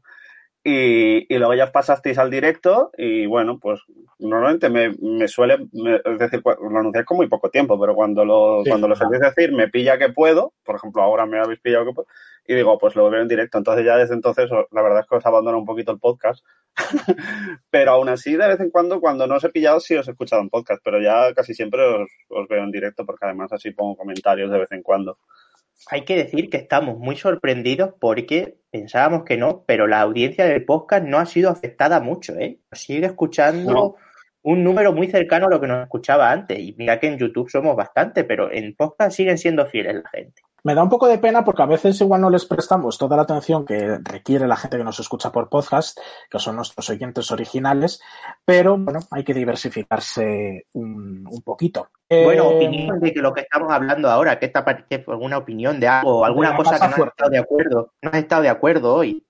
Buah, ¿de qué, ¿de qué parte? ¿De qué? Por ejemplo, yo que sé, lo primero que habéis hablado, lo de lo de Cintora, pues yo estoy un yo estoy muy de acuerdo con lo que, en general, con lo que has dicho tú, con lo que ha dicho, con lo que ha dicho Carlos. Yo creo que no es, fíjate que creo que puede ser un buen fichaje, pero creo que no pega para nada en televisión española alguien que sea así, que además que no es que se diga se le pueda asociar a cierto sector, es que él mismo se ha significado cuando estuvo en las mañanas de cuatro lo ha dicho abiertamente, mira, yo soy de este bando, yo estoy en esto y yo, vale. Pero no creo que es como Carlos Herrera. Carlos Herrera pues tampoco se esconde, pero pues entonces en una televisión pública al final la conviertes en eso, en que cuando lleguen los otros y vuelvan a meter a, a Carlos Herrera, con qué cara les dices que están manipulando la televisión pública. ¿Y qué te parece la primera pregunta? Uf, es que lo vi nada más que la primera vez y pensaba, digo, bueno, puede ser el típico programa que está en construcción y que a lo mejor lo van variando, pero no le doy yo mucho futuro. Igual la semana que viene, lo que habéis dicho, igual la semana que viene ya no está. Y una, y una pregunta que se la vamos a hacer a todos los que entren, que se me ha ocurrido ahora. Eh, ¿Pedro Piqueras o Vicente Vallés? Entre Pedro Piqueras y Vicente Vallés. Hombre, Piqueras entonces. Muy bien. Vallés está demasiado. Es que, a ver. Piqueras Hay que meter la variable luego de Franganillo. O Franganillo. Bueno, pues ya, pero. Pobre, pobre Franganillo, es verdad que siempre se, pobre. olvida. Y luego la pregunta segunda es: ¿cuál es tu personaje favorito? De, ¿Cuál es tu personaje favorito de, de Sálvame? De Sálvame. Del Deluxe. Del Deluxe, Del deluxe además. Bueno, bueno, en plan, puede ser general si eres un Puede ser María Teresa, María Teresa Campos o Jorge Javier. en, la, en la batalla. Yo creo que eh, es que tampoco la he seguido del todo, pero por lo que he visto, yo creo que María Teresa un poco. No, hombre, no. No, hombre, María Teresa no. No, que digo que María Teresa ya está un poco oída, entonces. Es en ese creo que, es la gaga.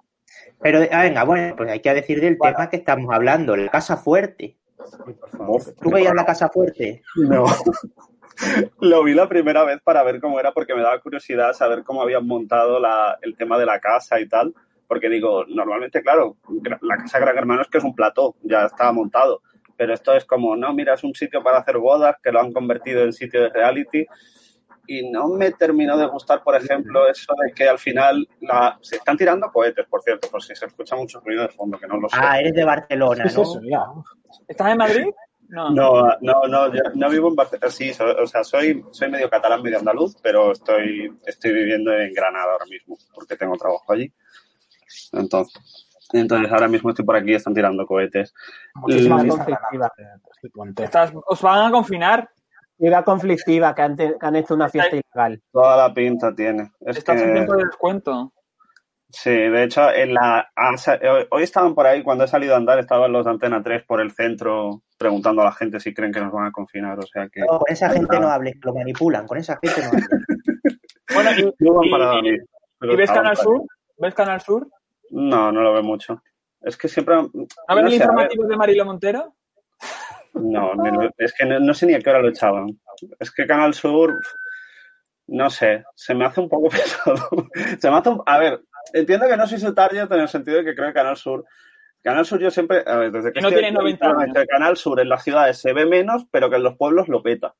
Porque yo conocía, por ejemplo, yo cuando iba, cuando iba a los pueblos rurales siempre me decían, decía, mira, Aquí no se ve casi ninguna cadena, aquí se ve la 1 y Canal Sur. Pero es que la gente de aquí del pueblo con eso ya le va, no hace falta más cadenas.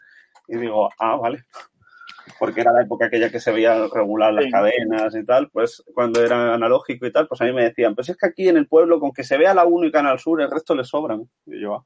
Ahora será pues Telecinco y Canal Sur, seguro. Claro, ahora será Telecinco. Bueno, Juan Luis, pues muchas gracias por haberte metido aquí a la guerra de los medios y sobre todo muchas gracias por escucharnos y también por ser mecenas. Eso, sobre todo eso.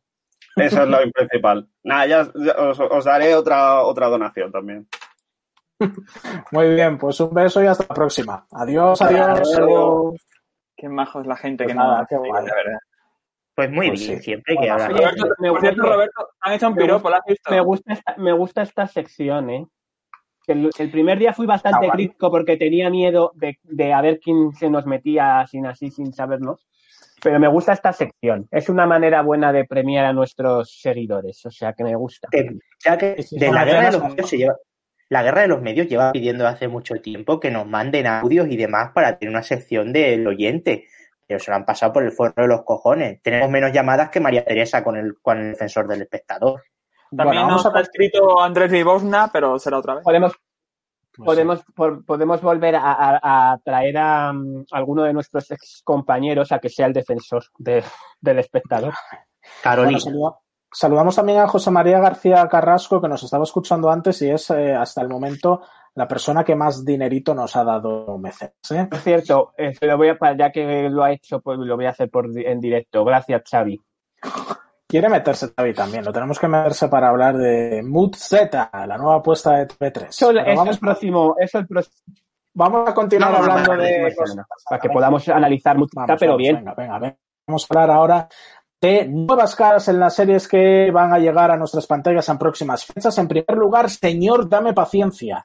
La serie que emitirá Antena 3 ya ha dado a conocer el reparto completo y va a estar entre ellos Jordi Sánchez, el recio, Norma Ruiz, Adam Jesierski y Carlos Librado. Serán los protagonistas de esta ficción que contará con Rosy de Palma como gran sorpresa. y, por, su parte, en Televisión Española, un fijo, Estoy Vivo, anuncia nuevos fichajes para su próxima temporada que serán Gimar Puerta, Almagro San Miguel y Pablo Vázquez. Hay que recordar que la gran baja, la gran ausencia es la de Ara Castillo y que actualmente la serie se encuentra grabando su cuarta temporada. Y que hace un cameo Estoy Vivo, o sea que han grabado un capítulo creo en Torre España.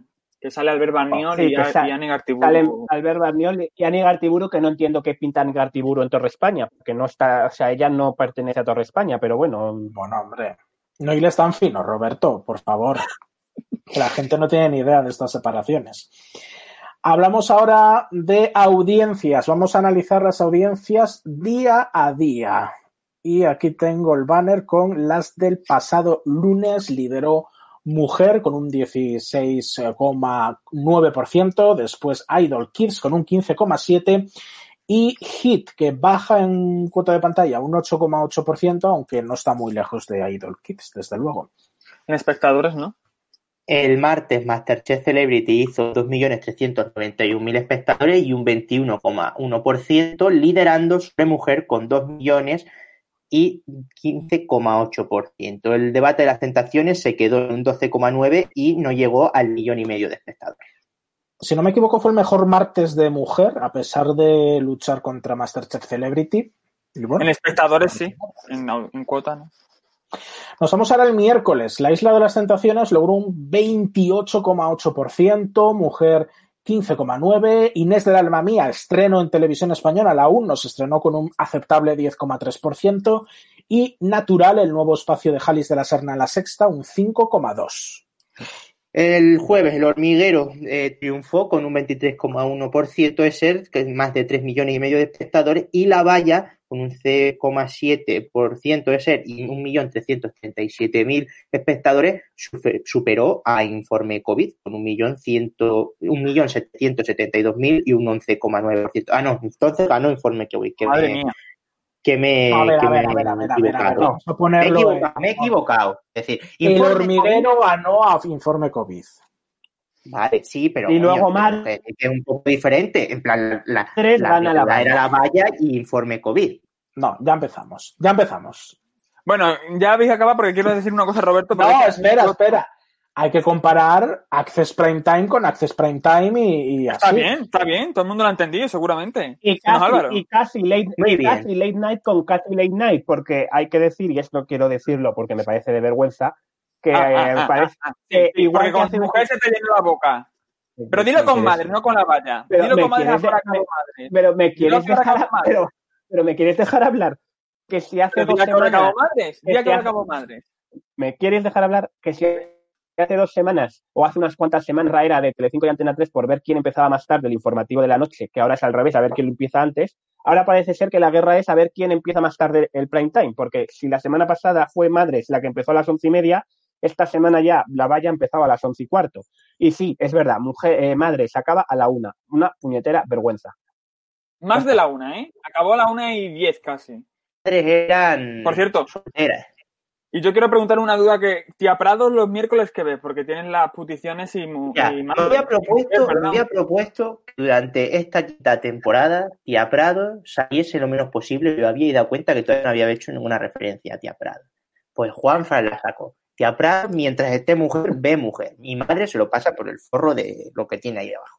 Será que que un 23,1% para el hormiguero con el doctor Cavadas es un datazo tremendo. No sé si hay comparativa, Roberto, es- con otros. No eh, es algo, yo es algo que de verdad no entiendo, te quiero decir. O Yo sea, no no, lo sé entendí quién es el. no, no, como, como ¿te dice. estropeó el dijo- audímetro como le decían a, a María Teresa cuando tenía mala audiencia? como dijo Mercedes Milá, como dijo Mercedes Milá, que fue muy, fue muy criticada el otro día en la sexta noche, diciendo que quién es ese señor, pues yo digo lo mismo. ¿Quién es ese señor para hacer estos datos? Te quiero decir. O sea, es que Tiene muchos seguidores. Yo No me he dado entiendo. cuenta que, que en el hormiguero, eh, triunfan eh, los espectadores, los invitados populistas y, y de una rama. Es decir, el señor Cavadas sí, llámalo, llámalo, menos- llámalo populista y llámalo derechones. Saludamos a Jessica Agullo, que dice es nueva por aquí, que se ha llevado una grata sorpresa con nosotros. Así que. Muy bien, Jessica, gracias. encantado de tenerte por aquí. De todas maneras, quería decir una cosa rápida, eh, pero eh, lo que funciona en prime time con el, el rollo del coronavirus es, es eh, el- este enfoque que se le da sensacionalista, porque cuarto milenio informe COVID y el doctor Cavadas le dan un informe, no sé si, no sé si sensacionalista, pero sí crítico con lo que se está haciendo con el coronavirus en el, desde el gobierno, a lo mejor, ¿no? O sea, eso es lo que triunfa, que las críticas a la gestión del coronavirus. Bueno, vamos a ir rápido con las audiencias que nos quedan. Las del viernes, La Voz lidera con un 20,6%. Mi casa en la tuya, datos paupérrimos, estamos en un 11,1% para el programa de Bertín. Historias de Alcafrán se despide con un 6,1% y los Gypsy Kings en 4, un 5,9%, muy cerquita.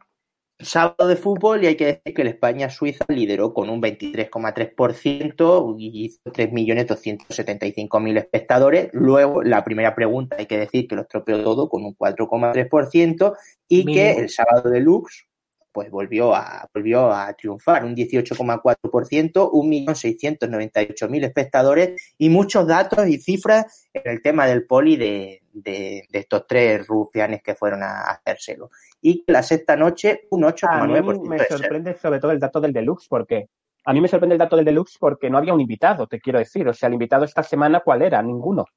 Se hicieron un debate de, de repente en los campos y luego un debate también un poco, otra vez, de Mainat. Bueno, el tema Campos ha tirado mucho, solo hace falta ver el dato del sábado de Viva la Vida. Sí, pero me refiero que no ha hecho falta un invitado para que el Deluxe mantenga el mismo dato prácticamente de la semana pasada con la Campos. O sea, para ver, para que la señora Campos se dé cuenta de dónde está el interés. Mira, pa'lante. Adelante, hay que hablar de Soleá, la representante de Eurovisión Junior por España, que ya ha sacado su tema Palante, con el que nos va a representar desde Madrid hasta Polonia. Recordemos que en esta ocasión cada país va a hacer su canción en directo desde un estudio en su país y el set va a ser igual para todos los países, para que haya máxima igualdad, si no ya sabemos que los polacos iban a, a ganarnos otra vez sí o sí. Y seguramente lo hagan. ¿Qué os ha parecido para adelante? Pues no era muy optimista cuando la elección, pero la canción a mí me encanta. Me gusta. En plan, y la veo un toque muy, eh, venga. Yo no quiero ser demasiado venirme arriba.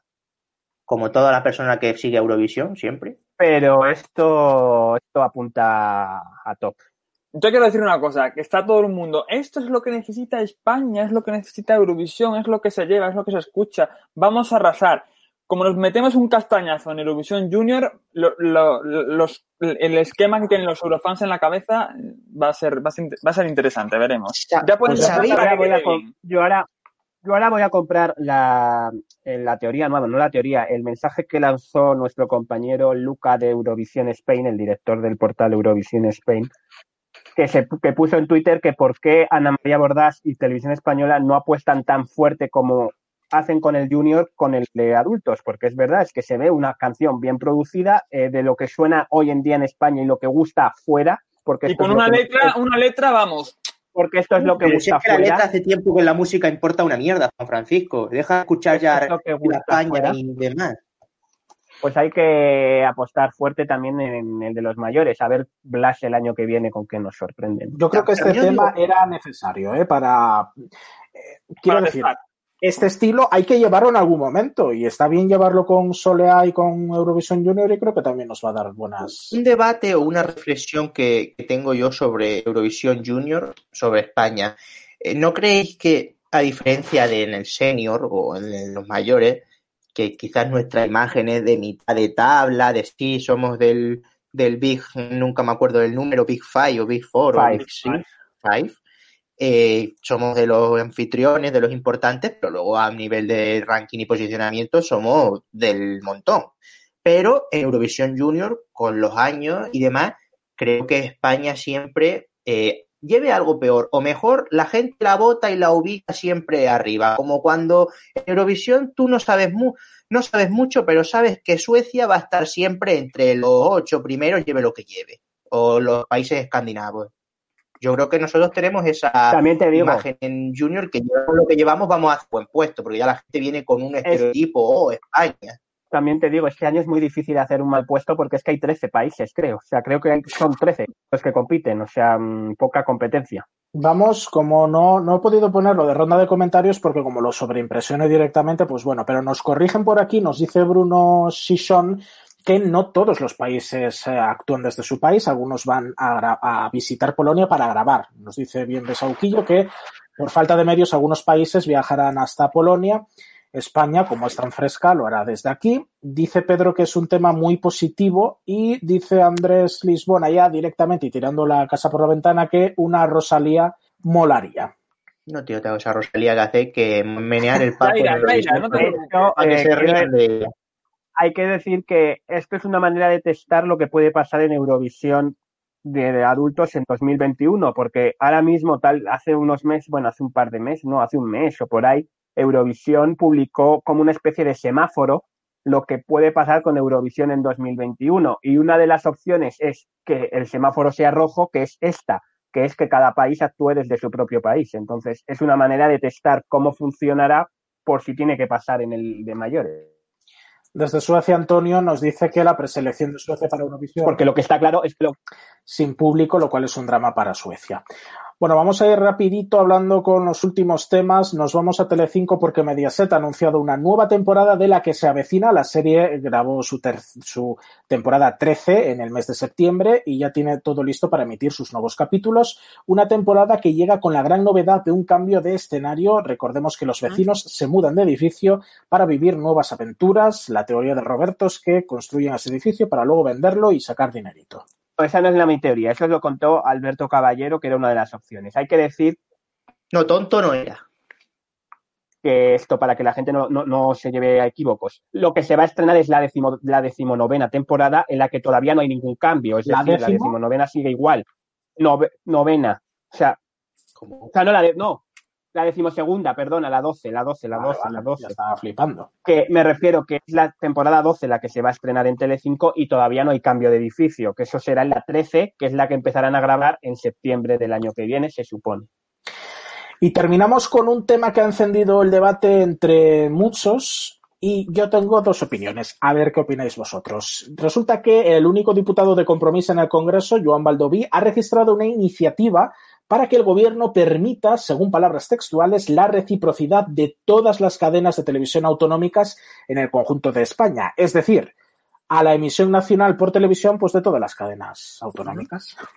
El objetivo de esta iniciativa es mejorar la cohesión interterritorial y proteger y promover el pluralismo cultural y lingüístico, aprovechando una inversión pública que ya se está realizando desde los gobiernos regionales. Eh, yo tengo dos opiniones. Por una parte, me encantaría, como friki televisivo y como amante de las Españas, eh, ver todas las cadenas autonómicas. Pero, si así se pudiera, creo que se entraría en una competencia muy peligrosa por arañar el pastel de audiencias nacional y al final se desvirtuarían mucho las cadenas autonómicas. Entrarían en cosas que no deberían. Bueno, pero pues es que a lo mejor, a lo mejor lo que no tendrían que hacer es entrar en eso. Quiero decir, a lo mejor lo único que tienen que hacer es emitir a nivel nacional para que todo el mundo te vea, pero ya está. Tú a seguir haciendo tu cadena y tu programación, te vean en, en, Asturias o te vean en Madrid. A la, cuestión es de decir que, que, tenemos que ser muy conscientes. A veces yo creo que estaría muy bien, como dice Carlos, como friki televisivo, verlo todo, pero sea realista. Nosotros que que una persona de La Mancha le interesa lo que eche TV3 o lo que eche el, yo que sé, eh, Aragón TV una tarde. Lo va a poner. Pues hombre, pues. vamos hay a ver, productos, eh, pues, eh, hay productos muy buenos en cada cadena. Sí, yo creo que. Sí, pero yo, no niego, yo, no niego de la yo no niego de la calidad. Y a mí te Vega, las veces que lo he visto, tiene productos que me gustan. Por, lo veo por Movistar, por Movistar Plus. Pero tenemos que pensar en, en, que sea rentable hacer ese esfuerzo en, en, cuanto a audiencia de que una persona normal y corriente, no un friki televisivo, le va a dar por, ver qué hay en otra cadena autonómica eh, a las 8 de la tarde un jueves. no tiene mucho sentido por una cosa, por ejemplo, te puedo, Canal Extremadura, te digo yo, o Asturias, o la cantidad de gente que vive en Madrid, en Cataluña, y que, ve ya su televisión por internet y por el satélite, anda que no había gente, anda que no, que no habrían extremeños que conectarían con Canal Extremadura, por ejemplo, para ver, para ver lo que ocurre en su tierra. Como te digo, pero entonces, ¿eh? pero entonces Juan Fran es un extremeño que vive en Madrid. Pero hay gente que quiere ver los productos, un reportaje de su tierra, de su pueblo. Pero es que, a ver, vuelve a lo mismo. pero vuelvo a lo mismo. Yo es que no creo que esto se hiciera por audiencia. O sea, no creo que lo hicieras para que funcione en audiencia en otra comunidad que no es la tuya. Esto se hace para la gente que, darle la opción y la posibilidad de ver otras autonómicas que no, no sean la tuya. Por ejemplo, por lo que digo yo antes, hay productos muy buenos en TV3 que nos encantaría verlos a los, a los que estamos en Madrid, o hay productos muy buenos en TVG que nos encantaría, que se lo podría encantar vérselo a los catalanes y viceversa. Creo que mm, es una cosa muy, me parece una buena, una, buena opción, pero no por tema de audiencia. O sea, yo creo que ahí en ese sentido las cadenas se tendrían que olvidar. la opción es muy bonita y, todo lo que queráis y venga, y hay que promover todas las regiones del mundo y visit no sé cuánto y visit no sé, no sé qué. Pero tenemos que ser realistas y si ese, ese desembolso, ese esfuerzo está justificado y tiene alguna, algún razonamiento de que alguien de verdad va, a aprovecharse de eso, una gran mayoría. Lo que, dice, lo que dicen nuestros eh, espectadores eh, es que por dónde se metería, por la TDT es impensable por tema de, espacio y la única opción sería que las autonómicas decidan de, motu propio meterse en las televisiones de pago, pero eso es algo que ya pueden hacer hoy en día. ¿Y por qué están algunas autonómicas en Movistar y otras no? Pues directamente porque pagan y porque tienen una señal internacional, una señal satélite que deciden afrontar para precisamente que pueda haber la diáspora extremeña, en Asturias sería ideal, hay otra gente que propone, nos dicen por aquí, que la Forta tuviera dos canales nacionales en los que se incluyeran los mejores programas de cada una de las autonómicas, un poco al estilo ARD. Sí, pero ahí ya estaríamos, pero ahí ya, el problema de eso es que ya estaríamos, ahí sí que habría competencia, ahí ya estaríamos en la competencia de yo quiero dar esto y no me dejas. Yo creo que esto es que, a ver, suena, mm, por una parte bien, pero yo me pongo en la piel de las televisiones autonómicas y es que también hay muchas comunidades limítrofes, por ejemplo, que en su autonómica no puede competir con, la de la región de al lado. Por ejemplo, Canal Sur y Canal Extremadura. Es que estoy seguro que Canal Sur, ya si tuvo Canal Sur Extremadura y se vio durante muchos años en analógico con gran parte de la comunidad, Canal Sur en Extremadura pues seguramente tendría mucho seguimiento. Y eso yo creo que perjudicaría a Canal Extremadura y también pues quitaría un poco la esencia de las autonomías, ¿no? Porque es que, claro, si te estás pareciendo eh, al, del sur, no estás poniendo en valor los extremeños. No, sé si me explico. Que no, pero sí es que, es decir, que, dejéis de, meteros ideas en la cabeza. ¿Qué ha, pasado, Seguramente ¿qué ha pasado? En, la ¿qué ha pasado? Sur se ve mucho Canal Sur. Vale, ¿qué ha pasado con todo programa que habitualmente triunfa, en una regional, en el prime time tiene una buena audiencia, lo llevan al nacional, lo compra una cadena nacional. ¿Qué ha pasado habitual, históricamente? ¿Qué ha pasado históricamente? Y os recuerdo el, el último fue el caso este del señor de TVG, el de por las noches, que no me acuerdo cómo se llama ahora, el pero, pero sí, seguramente, evidentemente no va a tener lo que dice lo que dice por mucha audiencia y muchos canales autonómicos y tan cierto y tan cultural que es España, aquí en España o se hace la televisión de ETV y de TV3 o se hace la de Canal Sur. Y así son de diferentes y el resto de provincias lo intenta imitar. Castilla-La Mancha hace una televisión, una copia de la de Canal Sur, Canal Extremadura hace una copia que es la de Canal Sur y Aragón TV yo creo que hacen, por ejemplo, una, una copia de lo que es TV3, pero con unos contenidos en, en castellano. Pero intenta tirar más por las líneas que por las otras. Pero yo creo que con eso, con lo que dice Compromiso, yo creo que saldrían perdiendo las autonómicas pequeñas, porque una TV en Asturias estoy seguro que se comería a gran parte de la audiencia que ve TPA, vamos. No sé si tanto, pero, sí tienen, las grandes tienen potencia para meter proyectos gordos el proyecto es lo mismo, es que esto no se haría por audiencia, es que esto no se haría por competencia, no se haría para eso, se haría para que la gente pueda ver lo que le apetezca sí, pero que se entraría en una rivalidad. Que no tenemos, pero, ¿por qué hay que entrar en una rivalidad? Porque sí, porque las 17, bueno, no, las 17 no, las 14 autonómicas pasarían de ser televisiones autonómicas a ser 14 nuevas televisiones nacionales, con cobertura nacional. Pero no, puede pero no, porque al final, no, porque al final, vuelvo a lo mismo, tú deberías enfocar y seguir tu parrilla tal y como la estabas hasta ahora, dedicada a tu comunidad autónoma. Y luego, si te quieren ver en Madrid o te quieren ver en Asturias o te quieren ver en Galicia, pues que te vean, pero no vas a hacer contenidos para ellos. Tú tienes que hacer los contenidos para ti, porque al final es lo que, lo que Bueno, Álvaro, para terminar. Sí, hay que decir que, hombre, ya que tenemos a oyentes de otros países, que curioso, joder. Eh, Walter Albarracín nos pone en YouTube que para este tema, para ver cómo lo tratan otros países, que en Argentina se creó un consejo de televisiones públicas de las provincias y un canal que se emite por TDT que toma algunos programas de cada canal, es decir, un revuelto, un mix. Sí, de, la fuerza se habló, de la fuerza se habló en un, en creo recordar en algún momento de hacer algo así, pero también se proponen luego contenidos culturales como arte tiene ahora mismo entre Francia y Alemania. Eh, uno opina que cuanta más competencia mejor. Bueno, En fin, cada uno tiene sus opiniones. Nos tenemos que despedir ya. Muchísimas gracias por habernos acompañado. Roberto Jiménez, hasta la próxima semana. Espero que Adiós, hasta la próxima. Eh, Álvaro González Amor, que tienes prisa, has quedado, ¿verdad? Sí, con la cena. Muy bien. Me eh, voy, arriba España, españoles.